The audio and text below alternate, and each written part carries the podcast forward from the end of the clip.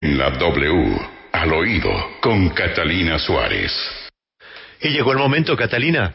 Estamos pendientes. ¿Qué hay a esta hora al oído? Muchas gracias Julio y a toda la mesa de trabajo es un honor para mí.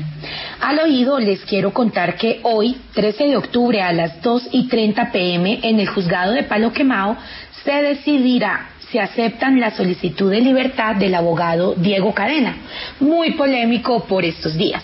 La solicitud de libertad al juzgado 36 penal municipal de garantías de Palo Quemado fue hecha por la defensa de cadena el pasado 6 de octubre, afirmando que por motivos ajenos a la defensa han transcurrido ya 381 días desde que se presentó el escrito de acusación y aún no se ha iniciado el juicio oral, excediendo esto los 240 días que estipula el código.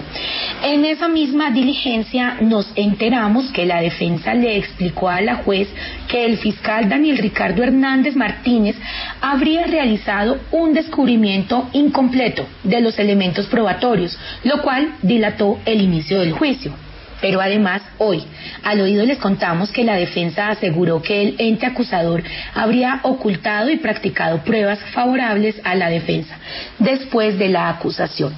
Recuerdan ustedes que el 6 de agosto del 2020 la Fiscalía solicitó privar de la libertad a Cadena, acusándolo durante la audiencia de haber pagado 48 millones de pesos a un testigo.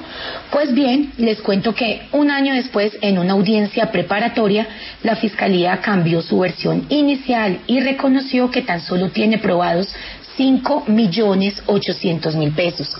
Como quien dice Julio, es muy probable que el abogado Diego Cadena hoy pueda cantar libre como el sol cuando amanece, yo soy libre como el mar. Esto es al oído con Catalina Suárez.